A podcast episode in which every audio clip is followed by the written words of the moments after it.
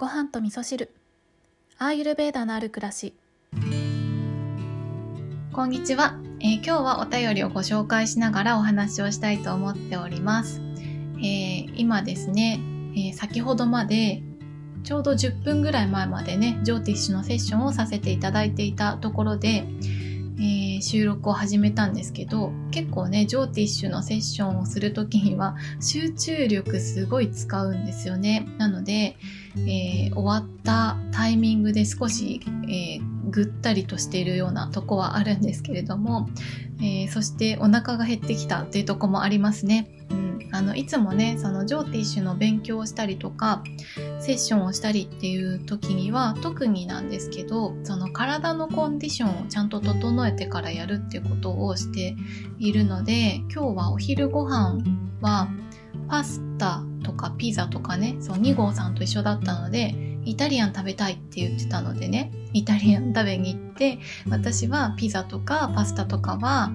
あの頭の回転をねちょっと鈍くさせるっていうところがあるっていうのをアイルベーダを学んだので分かっているのでそれはちょっと遠慮させていただいて私は、えー、もりもりな白菜のサラダとあとはフレンチフライのポテトをねいただきました。はい。そんなだったので、ちょっとね、今夕方になってきてお腹が減ってきたなっていう感じですね。うん。これね、2号さんにも言ったんですけど、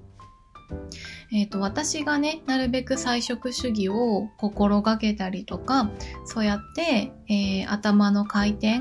とかをね整えたりとかするのはアスリートがね体を整えるのと同じなんだよってことをね一応説明したんですけどね分かってくれましたかね。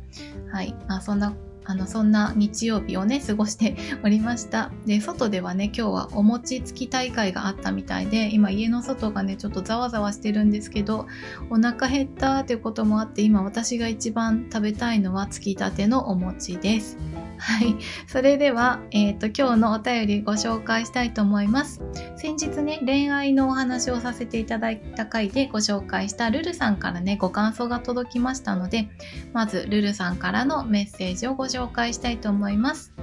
京子さん、お便りご紹介いただいてありがとうございました。とてもとても嬉しかったです。朝からほっこりと泣いてしまいました。私の拙い文章が京子さんの声を通すととても聞き心地がよくすっと心に入ってきました。なぜ彼が今私に与えられているかしっかり向き合って考えようと思います。今お付き合いしている彼はシングルファーザーで数年前に離婚し小さな娘さんを一人で育てている方です。娘さんもとっても可愛らしくて大好きです。ただどうしても話す時間も取れないし彼はもともと感情の起伏がなくマイペース。バータ強め &31 歳という絶妙な年齢の私は毎日不安ばかり、えー、今彼と出会った意味ゆっくり答えを探していこうと思います。以前のごはみそで好きなお花の話がありましたよね。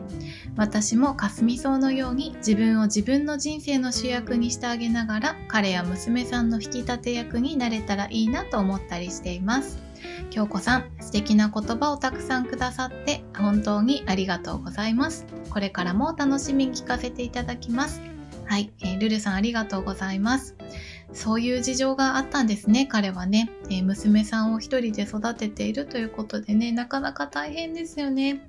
あの、フルタイムで働いてると家事をするのも大変だなと思うぐらいなので、そこでね、娘さんを育てながらっていうのは本当に大変で余裕がないのかなって思いますよね。だからね、まあそういう事情があったんですね。うん。ね、だからこのメッセージを読んで一番思ったことは、その彼がね大切にしている娘さんを一緒にねルルさんが大切に、えー、することができるそれが2人の幸せっていう形になったらねすごくいいなって思いましたね。あのー、なかなかねライフパートナーって趣味が合わないとか考え方が合わないっていうことねよくあると思うんですけどでもそういったえー、考え方が、まあ、真逆の人もよくいるんですけどねその自分ではよくわからない考え方とかよくわからない価値観っていうのも大切にすることができるようになるとすごくね人生に広がりができますよね。うん、なのでねそんな関係づくりってしていけたらいいなって思うし、えー、だからねちょっと自分と違うタイプの人が現れる、えー、そしてそれが人生のパートナーになるっていうこともねよくあるんじゃないかなって思いますね。ちょっとこれはルルさんの話とは関係ないですけど。でも人生にね広がりを持たせるために相手が大切だなって思っているものを一緒に大切にするっていうことができたら素敵ですね。はいルルさんありがとうございます。ではもう一つお便りいただいてますのでえー、と、こちらのお便りは、ごはみそネームおりめいさんからお便りをいただいておりました。えっと、おりめいさんね、2ついただいていたんですけれども、えっと、時間あるので両方読みましょうかね。はい、えー、ごはみそネームおりめいさんです。きょんさん、早速お返事いただけて、えー、嬉しかったと同時に、きょんさんの温かい言葉に朝からジーンとしてしまいました。ありがとうございます。ネガティブな気持ちになっていたのは少し疲れていたのかななんて思っています。人に優しく、自分に優しく、私がいつも気にかけていることです。おはようございますは、スパイスを潰さなくても飲めるとのことでとても嬉しいです。以前飲んでいたのはそうではなかったため、なかなか時間に余裕がないと飲めなかったので楽しみにしていますね。いつも優しいお声でいろんなお話をしてくださり、私に、そしてごはみそナーの優しい方々に癒し時間をありがとうございます。寒い日が続いておりますので、どうぞお風邪などひかれませんようお気をつけください。はい、ありがとうございます。そしてこの後すぐですね。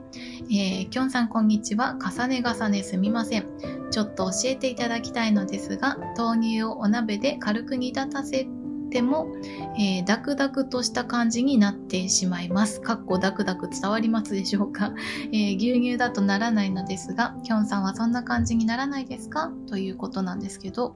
えー、豆乳ダクダクの感じわかる人いますか？えっとね、これ何ですかね？豆乳の種類によってなのかな？あの、えっとね、今回、その販売している「おはようございます」ではなったこと一度もないんですけど、えーと、自分でねスパイスと茶葉を配合して作っていた時に茶葉の量が多すぎた時に豆乳入れたらなんか分離しちゃったみたいなことはあったんですけど、うん、それが、うん、多分茶葉の量が多かったんだと思うんですけどね。なんかその豆乳と、えー、その液体もともとの液体との割合とかでもあの状態変わるなって思うんですけど詳しくわかる方いらっしゃいましたらねあのこちらにお便りいただけたら嬉しいですなんかあの分離しちゃった時すんごいショックですよねあの豆